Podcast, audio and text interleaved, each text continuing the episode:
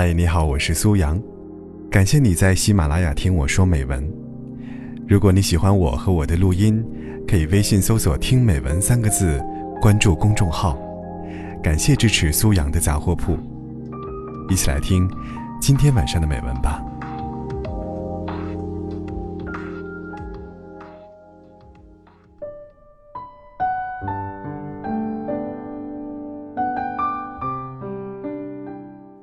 王喜凤是一只黑色的迷你泰迪。他来我们家第二周，我给他起了这个名字。他们都觉得土，然而我特别喜欢。他来的时候还在春节假期，他就像个红包一样，伴随着还没消散的喜气，成为了家里的一员。春节假期结束了，我一个人苦逼的上班，留王喜凤一个狗看家。晚上到家，开门开灯。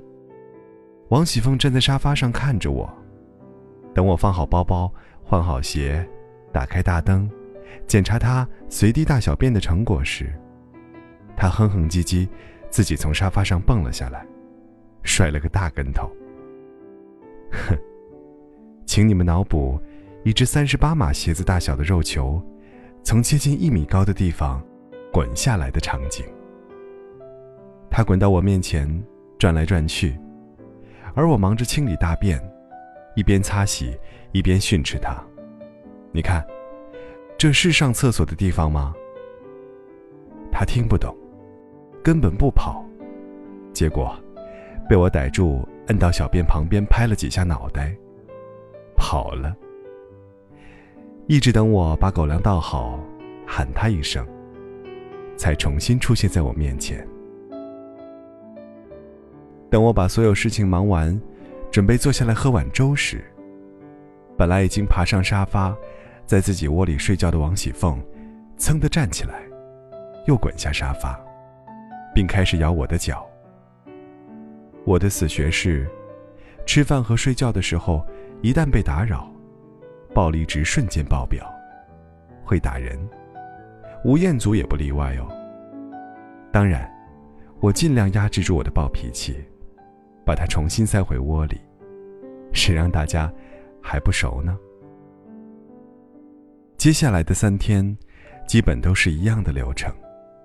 我和王喜凤的交流内容主要是：不能在这儿上厕所啊，不能咬我，睡觉，来吃饭。每天，他比我睡得早，起的也比我早。早上，我迷迷糊糊下楼时。他已经饿得十分精神，他吃狗粮，我做早饭和午饭。我该上班走了，他已经开始补觉。我真正把他当王喜凤是在周末，当我睡好懒觉下楼，已经是上午十点了。王喜凤不但制造了比平时多一倍的大小便，而且耐心也比平时少了 n 倍。它围着我高速转圈，还嗷嗷叫，仿佛在指责我想要把它饿死。而我在这美好的周末早上一睁眼就要铲屎，真是起床气也多了一倍呀。于是，在每一坨排泄物旁，都训斥了他一顿，大声的，特严厉。做早饭，吃早饭。洗衣服，打扫卫生，做午饭，吃午饭，种花。到下午，我才发现有点不对劲。王喜凤好像消失了一样。我把整个家都找遍了，光沙发前都跪了十几分钟。最后发现，她静静躺在卫生间门口的地上睡着了，不上沙发了，不来缠我了。也不哼唧了，似乎准备这一辈子吃喝拉撒，都在卫生间解决了。我猜，他一定是这么判断的。我在所有的排泄物旁都教训他了，除了卫生间的几坨。他在我脚边转悠撕咬的时候，我把他推开了。除了他跟着我在卫生间的那几次。因为那会儿我以为他想要便便，还鼓励他记住卫生间上厕所的位置。他记住了我的声音、表情和卫生间这个地方了。他觉得，只有在卫生间干所有的事，我才会对他和颜悦色。我将拥有一个以卫生间为家的汪星人了吗？我把王熙凤抱出来，放在客厅，逗他玩了一会儿。看他欢脱的样子，好像也不是那么记仇的性格。放心了。后来，我上楼了一趟，他又去卫生间睡了。我再次把他抱出来，放在我腿上。翻腾了一会儿，他的小脑袋枕在我腿上睡着了。我用手摸他的背时，他虽然睡着，还哼唧了几声。可能是错觉，我总觉得他哼唧的特别委屈。一个小时过去，我还是把他从我身上端了下来。要不，我就得变成。郑州第一个有手有脚有厕所，却被尿憋死的人了。他一下子就醒了，小眼睛警醒地看着我。我把他放在窝里，用手摸着他的小脑袋哄了一会儿，看着他再一次闭上眼睛，才慢慢起身。你们知道吗？在膀胱快憋炸的时候，还这么温柔的我，简直够资格。去拯救地球了。然后，我坐在马桶上时，他仿佛瞬间移动一般，又站在了我面前。从那以后，他再没在卫生间睡过。每天晚上看电视，他会枕在我腿上睡一觉。我要上楼时，再把他挪到窝里。他会醒，会埋怨的看着我。但也不会跟着我上楼。有天晚上，我从楼上偷偷向下看，发现他站在沙发上，正往上看。不知道到底是他感知到了我鬼鬼祟祟的眼神，还是从我上楼后，他就一直这么深情的凝望着我。王喜凤，他是一个比较敏感。也有点小聪明的家伙。如果是人，我不太愿意和这种性格的人相处，怕自己神经太大条，会伤害对方，伤痛积累多了，一不小心杀了我，也不一定。可是，王喜凤是什么样的，我又不能选。只要你不杀我，我们就这么继续相处下去吧。我暗暗下了决心。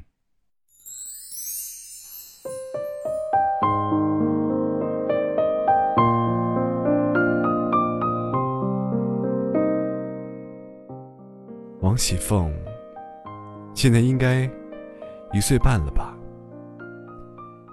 一岁三个月之后，我就再也没有见过他。在小区散步的时候，偶尔看到黑色泰迪。我还会心跳加速一下，总觉得有可能是他。可是没有一只泰迪像王喜凤一样跑起来，像只出膛的炮弹，收也收不住。那个晚上，他偷偷的跑出去，应该是射程太远，超出了。他的脑洞范围，以至于找不到回家的路了。其实有一个秘密，只有我知道。上个月我在小区里见到了他，在我脚边转来转去，对着我闻来闻去，趴在我腿上，试图往我身上蹦，很欢脱的样子。还没来得及蹲下好好辨认一下，他身上的绳子被一个小男孩扯走了。他洗得干干净净，用一条粉红色的牵引绳拴着。小男孩买了一根烤肠，蹲在地上一点点的喂他。喂完了，抱在怀里，轻声细语的说着话走了。我在后面跟了一会儿，他转头看了两眼，就不再回头了。我猜他是王喜凤，我希望他是王喜凤。他走失的那三个月。说实话，我并没有特别伤心，唯一担心的是怕他被坏人抱走、杀掉或者虐待他。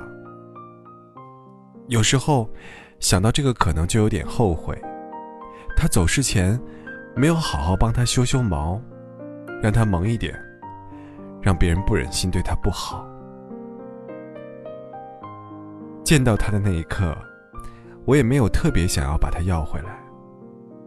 小男孩看起来和他玩的很好，对他那么耐心，照顾的那么好。想想自己，天天忙着加班，王喜凤平时得多孤独啊！他看了我两眼，就没再理我。以后，我其实偷偷的在后面哭了一会儿，那时才确定，王喜凤和我。再也没有关系了，不是因为他回不来，而是他有了更好的去处。站在我的角度，这挺绝望的。人生有这么多告别，多一场又有什么？活这么长时间，为了离别，流几次眼泪。怕什么？反正流不完。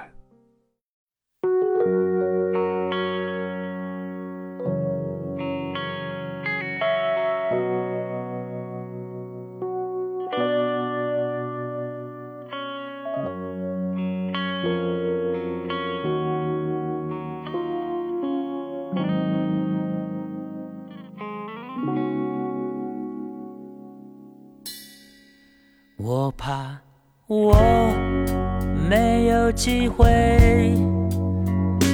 跟你说一声再见，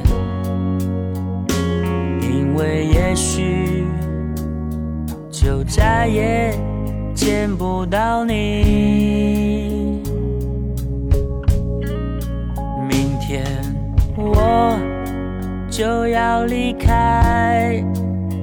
熟悉的地方，和你要分离，我眼泪就掉下去。我会牢牢记住你的脸，我会珍惜你给的思念。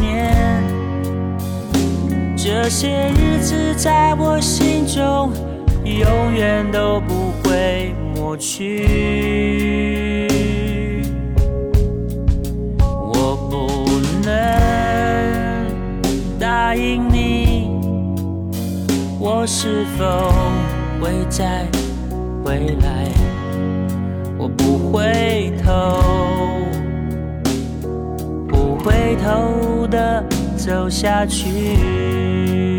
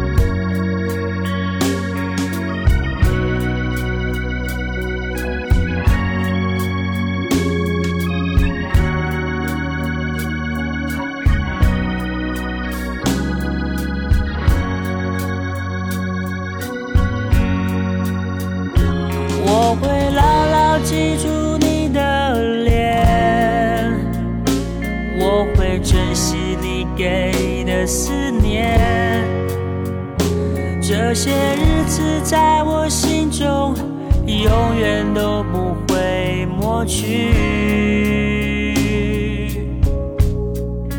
我不能答应你，我是否会再回来？我不回头，不回头的走下去。我会牢牢记住你的脸，我会珍惜你给的思念。这些日子在我心中永远都不会抹去。我不能答应你，我是否会再回来？我不回头，不回头的走下去。我不回头，不回头的走下去。